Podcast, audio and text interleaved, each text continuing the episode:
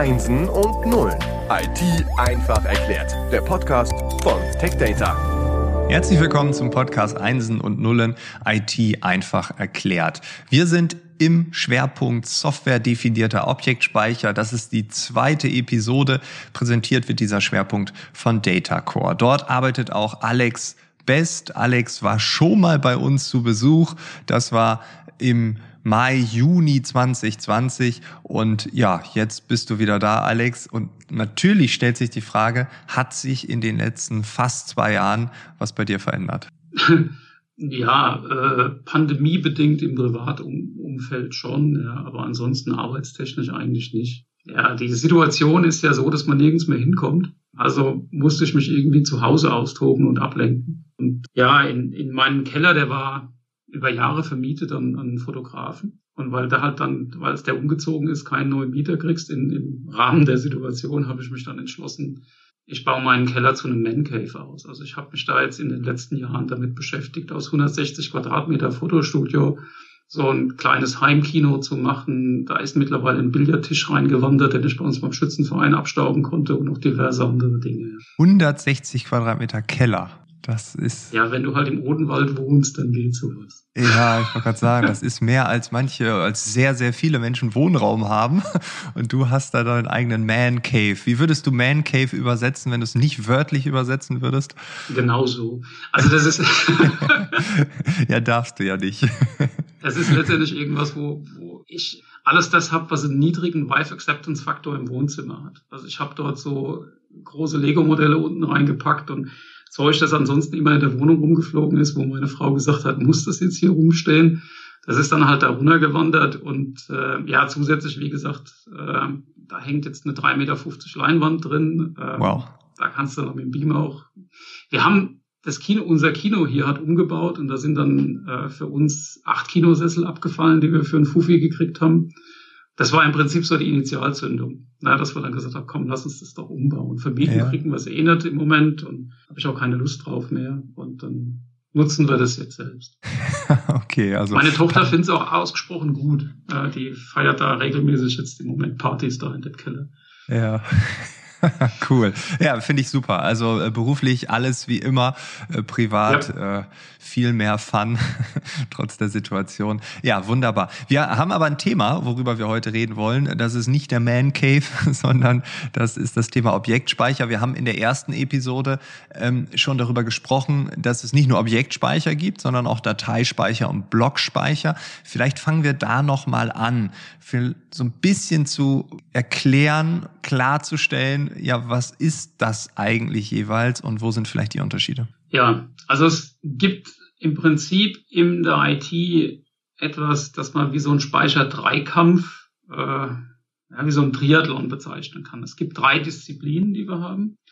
Es gibt die, die Urform des Speichers, den, den gibt es schon immer und den, den wird es wohl auch immer geben, das ist der sogenannte Blockspeicher. Dort stehen Daten maschinenlesbar drin, dort starten Betriebssysteme von.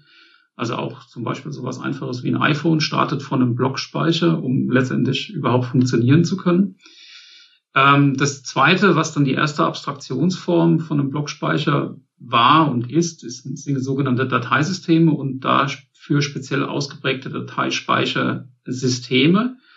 Ähm, groß in den 90ern war damit zum Beispiel die Firma Novell ja, wer, wer heute sich dort eben im sogenannten Filing- oder Filer-Sektor umguckt, der sagt daran, die hat die Firma NetApp irgendwas, so als klassischer Vertreter dieser Architekturen. Dort liegen Daten unstrukturierter Form, Dateisystem in Ordnern und Dateien benannt eben irgendwie drin.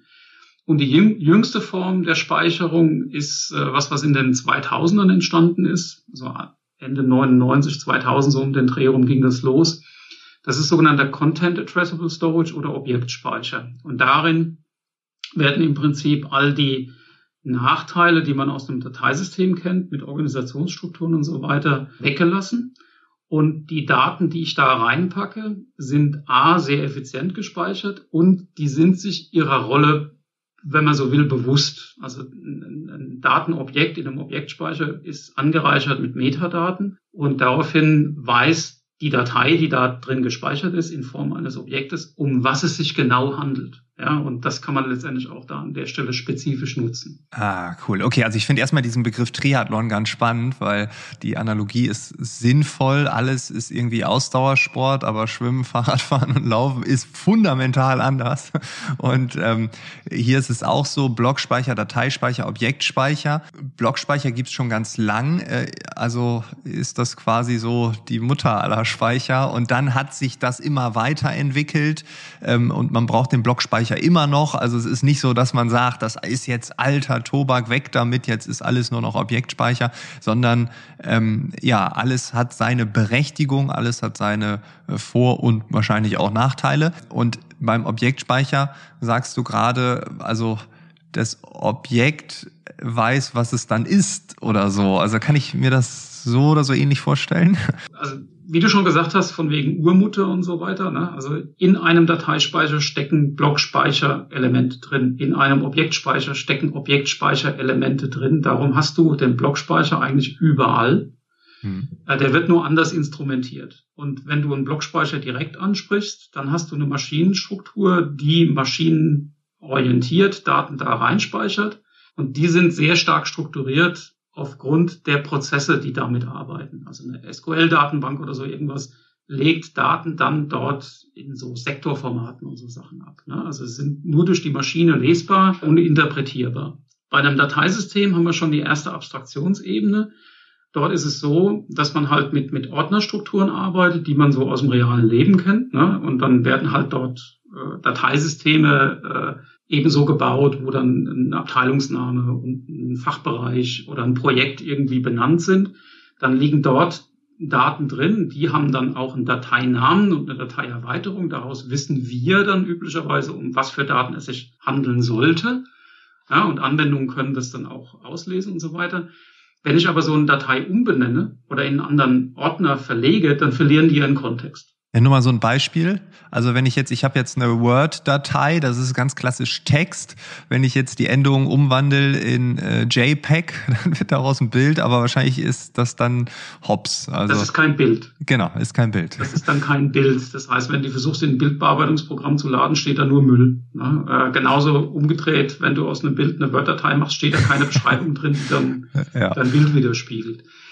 So, und in einem Objektspeicher ist es so, es gibt erstmal keine, kein Dateisystem, sondern die Objekte liegen da drin. Aber jedes Objekt ist angereichert um sogenannte Metainformationen. Also Daten über die Daten, die ich darin gespeichert habe. Wenn man so will, existiert dort ein Selbstbewusstsein der Daten. Einfach, ich, ich lege das ab und dann entstehen bestimmte durch den Objektspeicher erzeugte Rahmenmetainformationen, was weiß ich, Dateigröße, äh, Objektzweck, äh, eine Prüfsumme, ne, also Sachen, damit einfach das Objektspeichersystem an sich weiß, um was es sich handelt, plus beliebige Informationen, die du als äh, Inhaber der Daten mit den Daten assoziierst. Und das können also Dinge sein, die du da reinschreibst, in dem Moment, wo du es abspeicherst, oder die über weitere Prozesse wie eine KI, eine Bilderkennung oder so irgendwas dann da mit angereichert werden. Also wenn du Bilder reinspeicherst und eine KI analysiert die, schreibt die zurück, hey, in den zehn Bildern ist der Frank drin. Na, und dann kannst du später halt sagen, zeig mir mal alle Bilder vom Frank und dann kommen halt nur die zurück. Das kennen wir ja auf dem Smartphone, wenn irgendwie Personen vorgeschlagen werden oder so, sind alle Bilder von äh, meinem Vater, von meinem Bruder, keine Ahnung wie, dann äh, gespeichert. Ähm, ich finde es aber auch interessant, weil ich habe gerade meine Website geupdatet und da stand in dem Website Baukastensystem, äh, beschreibe die Bilder und benennen sie nicht nur. Und wo ich dachte, ach so, ich soll jetzt beschreiben, was da passiert oder so. Also Frank Eilers steht auf einer Bühne und spricht vor einem Publikum äh, in München oder so. Ähm, und dann weiß Google, aha, das ist nicht nur der Typ, sondern äh, das ist auch das, was er macht. Und er macht Folgendes. Äh, und jetzt, wenn du sagst, eine KI würde auch noch was anreichern, dann äh, sehen die vielleicht, ah, München, das ist aber in der Location, weil das wissen wir, weil wir haben die ganzen Bilder auch schon. Ne? Und dann werden Metainformationen, können die dann gemixt werden auch? Also wäre das auch möglich? Ja. Okay. Genau. Ach krass, ja. Und äh, das Charmante dabei ist halt, ähm, um jetzt diese Informationen zu beziehen und deine Daten abzurufen, musst du nicht deinen ganzen Datensalat durchsuchen, sondern dadurch, dass es in diesen separat abrufbaren Metadaten drinsteht, bist du über eine sehr schlanke Methode in der Lage, sehr schnell bestimmte Informationen zu suchen, zu filtern, bereitzustellen Und darauf kannst du dann halt beliebige andere Prozesse oben drauf packen. Ja? Und damit hast du hier eine völlig neuartige Form, mit Daten umzugehen. Und damit bist du aufgrund bestimmter Rahmeninformationen zum Beispiel aber auch sicher, dass die Daten vor bestimmten Veränderungen gesichert sind. Also so ungewünschte Veränderungen kannst du damit zum Beispiel kontern, weil diese Metainformationen über eine Prüfsumme oder sowas zum Beispiel auch wissen, was da eigentlich drinstehen muss. Und da kommen wir wieder zu dem Thema, wenn ich eine Word-Datei eine andere Erweiterung gebe, dann habe ich den Eindruck, das ist was anderes. Ja. Bei einem, bei einem Objekt funktioniert das so aber nicht. Also würde ich das Objekt irgendwie mit einer anderen äh, Information versehen, weiß das Objekt aber, dass es manipuliert würde und äh, dreht es gegebenenfalls auch wieder zurück. Okay, das heißt aber ja auch, wenn wir mal Manipulation, das Wort so ein bisschen wörtlicher nehmen, ähm, Angriffe Hacker etc. pp.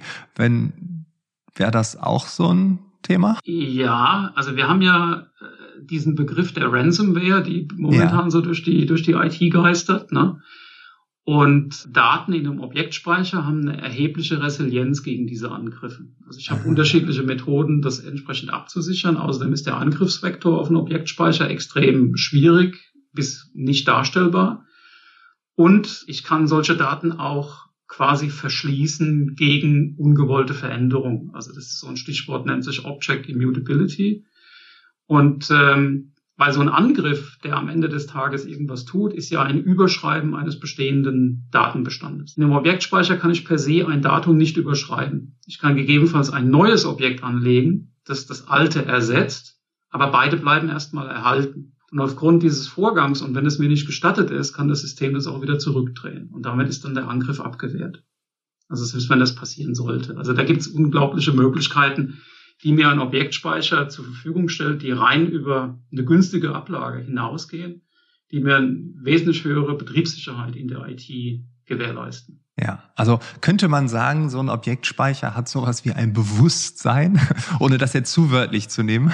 Ja, der Objektspeicher an sich nicht, aber die darin abgelegten Objekte aufgrund der Rahmenbeschreibung, die sind sich ihrer Rolle und Funktion, wenn man so will, bewusst. Ja, und wenn okay. der Objektspeicher über, über einen Gesundheitsprozess, also bei uns heißt das zum Beispiel Health-Prozessor, die letztendlich abklappert und guckt, was ist denn da los?